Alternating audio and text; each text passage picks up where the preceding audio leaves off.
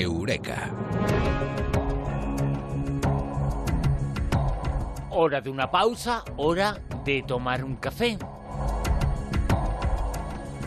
Hay pocas eh, cosas eh, sobre las que todo el mundo, todo el mundo te dice cuando tomas un café, es que tomas muchos cafés, es que es muy malo, es que la ciencia ha demostrado.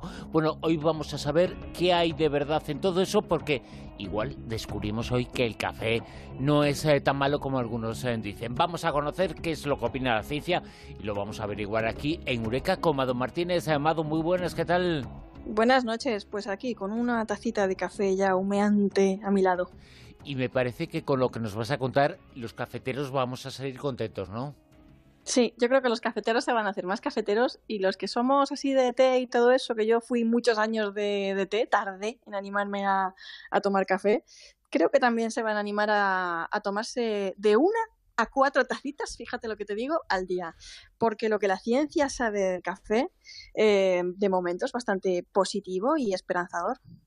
Eh, ¿Qué es eh, lo que se ha descubierto? ¿Cómo se ha descubierto? ¿Cómo se ha hecho la investigación? ¿Y a qué conclusiones se ha llegado? Pues mira, la verdad es que cada vez hay más estudios sobre el café. Un buen tema esta noche, creo yo, para mí, era qué sabemos sobre el café, puesto que nosotros hacemos la radio de madrugada y nos chitamos bastante. Y la verdad es que hay un estudio muy reciente que me ha servido de percha un poquito para, para iniciar el tema del café esta noche el último estudio que han sacado eh, que dice que el café hace que te lleves mejor con tus compañeros de trabajo. Pues nosotros estamos aquí siempre de tan buen rollo. Fíjate, eh, es muy bueno, ¿no? Entonces, eh, porque socializa, imagino. A ver, claro. Eh, lo que pasa es que hay que tomar el estudio un poco con pinzas, este en concreto. Lo han publicado en, la revista de psicofarmacología de la Universidad de California y lo han hecho con 134 universitarios, estudiantes universitarios de allí a la universidad, por eso de que, yo qué sé, le viene más a mano, los tienen allí. Y bueno, lo que ellos vieron, estos investigadores, es que las personas que ingerían cafeína se sintieron mejor consigo mismas y con los demás. Y lo que les hicieron fue dividirlas en dos grupos y pedirles que eh, debatieran sobre el movimiento Occupy Wall Street, que es un movimiento estadounidense inspirado en el 11M. Y entonces les pidieron que debatieran sobre este movimiento durante 15 minutos. Los que habían tomado tazas de café se sentían más enfocados en el tema, en la discusión, muchísimo más participativos, ¿no? Tenían, eh, pues se sentían mejor consigo mismos y con, el resto de compañeros. Lo que pasa que este estudio se hizo eh, con personas que toman regularmente café. Entonces, claro, eh, pues aquí hay un poco de sesgo porque no sabemos mm, por qué están más alertas, más enfocados y más participativos en las tareas grupales, ¿no? Es, es que el grupo que tomó café estaba más alerta de lo normal o que los que no lo estaban estaban menos alerta de lo normal o, o mira, básicamente yo que soy un poquito adicta al café, no sé si a ti te pasa que hasta que no tomas café no eres persona, ¿no? Estás ladrando hasta que te cae la taza de café. Yo por lo menos no lo soy hasta que no tomo la decimoctava taza. claro, es que esto, por eso digo que este, que este estudio hay que cogerlo con pinzas. Yo, mm, fíjate, que, que bueno, que, que tomo bastante café porque lo necesito, tengo narcolepsia y yo me he llegado hasta chutar cápsulas de cafeína, que no se lo recomiendo a nadie que lo haga porque te ponen como una moto. Pero bueno, eh, hay veces que pienso que, el café es, no sé, eh, una cosa mágica, una bendición. Parece mentira lo que logra estimularte, lo que logra ponerte activo, alerta, estimular la creatividad, concentrarte. Y bueno, que tú y yo somos buenas personas, pero con un café por delante. Fíjate, yo me hice más cafetero o quizá tuve una justificación al café cuando leí que tomaba 50 tazas eh, pequeñitas a la hora de café turco o de Balzac. Y dije ese día, bueno, pues algo merece la pena. El café turco que se tomaba él era completamente diferente al que se puede tomar aquí en Occidente, pero tomaba un montón de café de Balzac y si escribió lo que escribió, entre otras cosas, la madre, pues, pues eh, bienvenido sea, ¿no? También hubo un investigador queridísimo y además eh, muy querido de nuestros oyentes eh, colombiano, Manuel eh, Patarroyo, que también hizo una investigación sobre el café y también descubrió que no era tan malo, que tenía buenas propiedades.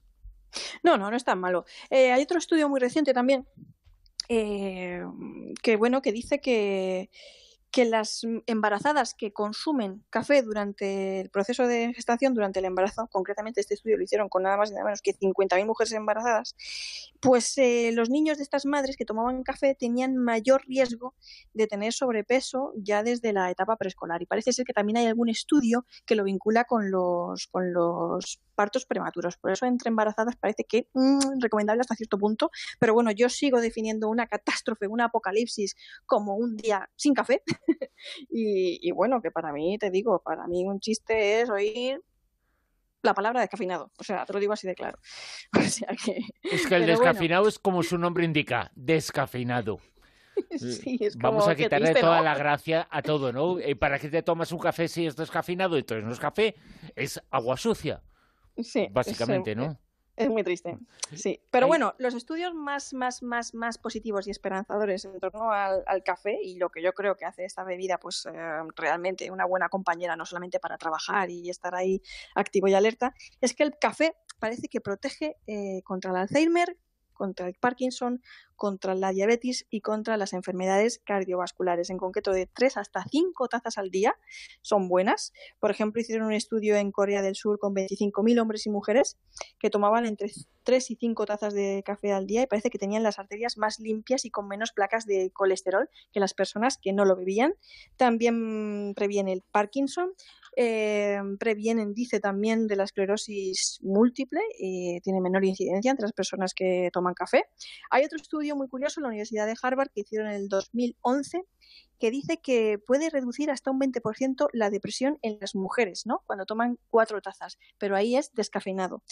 Y eh, también hicieron un estudio con 90.000 mujeres en Estados Unidos eh, que parece que el café, cuando tomas unas tres tazas al día, este estudio en concreto fue con, una rutina de tres tazas al día, eh, reduce el riesgo de, volverte diabético, sea o no descafeinado. Y otro con la friolera de 400.000 hombres y mujeres en Estados Unidos de entre 50 y 71 años, que parece que, bueno, vino a mostrar una correlación de una reducción del 10% en la mortalidad por cualquier causa, es decir, por cualquier enfermedad.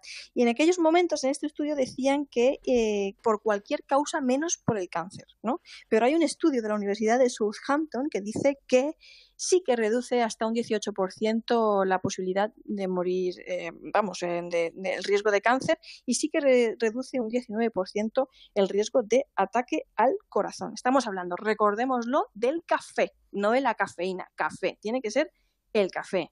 La cafeína es una componente del café, Exactamente. una componente importante. La cafeína está por un lado, pero el café eh, tiene muchas eh, cosas. Pero siempre que se toma un café, sale alguien que te dice, yo no sé si la ciencia lo ha demostrado o no, o si hay algún estudio, que habla de que es eh, malo para el hígado o para el riñón, que no filtra bien. Eso es en verdad, eh, todos sabemos eh, que es diurético, pero quizá no depende tanto del café, sino del agua y de la cafetera y de la máquina que te lo hace, creo yo. Bueno, siempre se ha dicho sí que el café, el, riñón tarda bastante más en filtrarlo que otras bebidas, ¿no? Que trabaja más el riñón y cuesta más de filtrarlo que otras bebidas. Yo creo que eso se soluciona bebiendo líquidos. Pero hablar de cosas eh, médicas, pero eh, quizá lo que bebemos hace que trabaje muy poquito el riñón y no está mal que con el café trabaje un poquito más no pasa nada. Eh, es un órgano que no está ahí eh, para no trabajar, está ahí para trabajar. Pues no sé, a veces yo creo que nuestros órganos también se sobreestresan si los forzamos demasiado, ¿no? Pero bueno, que también, eh, pues no, hay, no, no solo de café vive el hombre, aunque tú y yo seamos adictos, no solo de café vive el hombre, hay que beber también agua y otros líquidos y otras bebidas que también son bastante sanas y saludables y las necesitamos. Y bueno, también para los que les guste el té, decirles que la teína no existe que es cafeína, lo que lleva ah, el té y lo que lleva el mate, no, no existe, es, eh, es cafeína y además una taza de té tiene más cafeína que la Coca-Cola. Fíjate lo que son las cosas. Eh, normalmente en la liga de anticafeteros hay muchos eh, que están a favor del té porque no tiene cafeína. Sí que tiene. o sea, les acabas de destrozar. No, se suele llamar teína y cuando tomas mate, mateína y otras cosas, pero es cafeína. La teína no existe, es cafeína. Eh, fíjate lo que son las cosas y lo que son los eh, descubrimientos. Alguno también dirá, has expuesto muchos estudios científicos que demuestran las propiedades eh, positivas, eh, no decimos que no haya negativas, pero las positivas de la ingesta del café, pero alguno pensará, bueno, es que hay estudios científicos eh, para todo y uno te dice una cosa y otro te dice lo contrario totalmente y los dos son científicos y han pasado las mismas pruebas. ¿Son de fiar todos los estudios científicos que salen? Hombre, ni son de fiar ni hay que tomarse los, titulares al pie de la letra porque a veces lo que se aprecia es una simple correlación entre causa y efecto, pero no quiere decir que la persona que a lo mejor casualmente está tomando café y resulta que eh, tiene menos enfermedades o menos eh, incidencia de enfermedades cardiovasculares sea a lo mejor porque toma café, a lo mejor es porque entre sus hábitos está el de hacer deporte y a lo mejor el café es una de las cosas que le activa para hacer deporte. Es que pueden ser tantas cosas, o sea que hay que, saber esto también de los, de los estudios, que a veces las correlaciones son simplemente observaciones y que no podemos estar seguros al 100% a veces de causa-efecto a no ser que ya sea que lo hayamos obtenido por un método que lo deje muy claro, ¿no? Y que podamos explicarlo. O sea, que puede ser y no puede ser. Y luego también tampoco tenemos que ser tan salvajes de decir, ¡hala, venga, pues me voy a poner yo aquí a chutarme café, pues las cinco tazas que... Porque claro, porque... Eh, eh, eh, claro, este estudio, especificamos y repetimos, nos habla de las propiedades del café, pero a unas cantidades razonables. Claro, claro. Exactamente, y siempre y cuando pues no sean perjudiciales, porque a lo mejor yo tengo una condición, eh, pues eso, pues, pues mm, que, que, que, en vez de mm, ser beneficioso para mí es perjudicial, ¿no? Es que eso siempre creo que hay que valorarlo y que ser muy conscientes de cómo nos sientan las cosas y siempre pues estar un poquito controlando nuestro nuestro cuerpo y nuestra salud, pues con chequeos médicos, etcétera, etcétera, y ver cómo vamos, ¿no? Cómo tenemos la tensión, cómo tenemos esto, cómo tenemos lo otro. Algunos somos tan raros eh, que a esta hora, dentro de poquito acabaremos el programa, es de noche. ¿Qué tomamos eh, justo antes de dormir? Lo contrario a lo que hay que tomar. Pero tomamos un café. Mado, es que no es malo. Pues yo es que yo duermo como un bebé después de tomarme. en la tertulia estamos tomando café, Coca-Cola, otros estamos ahí tomando. Y yo duermo después tan ricamente. Y yo creo que hay mucho de lo que se dice más eh, que de la realidad. Y aquí conocemos eh, lo que opina la ciencia, lo que opinan estos estudios. Aquí lo reflejamos en Eureka con Mado Martínez. Amado, muchas gracias. Un abrazo.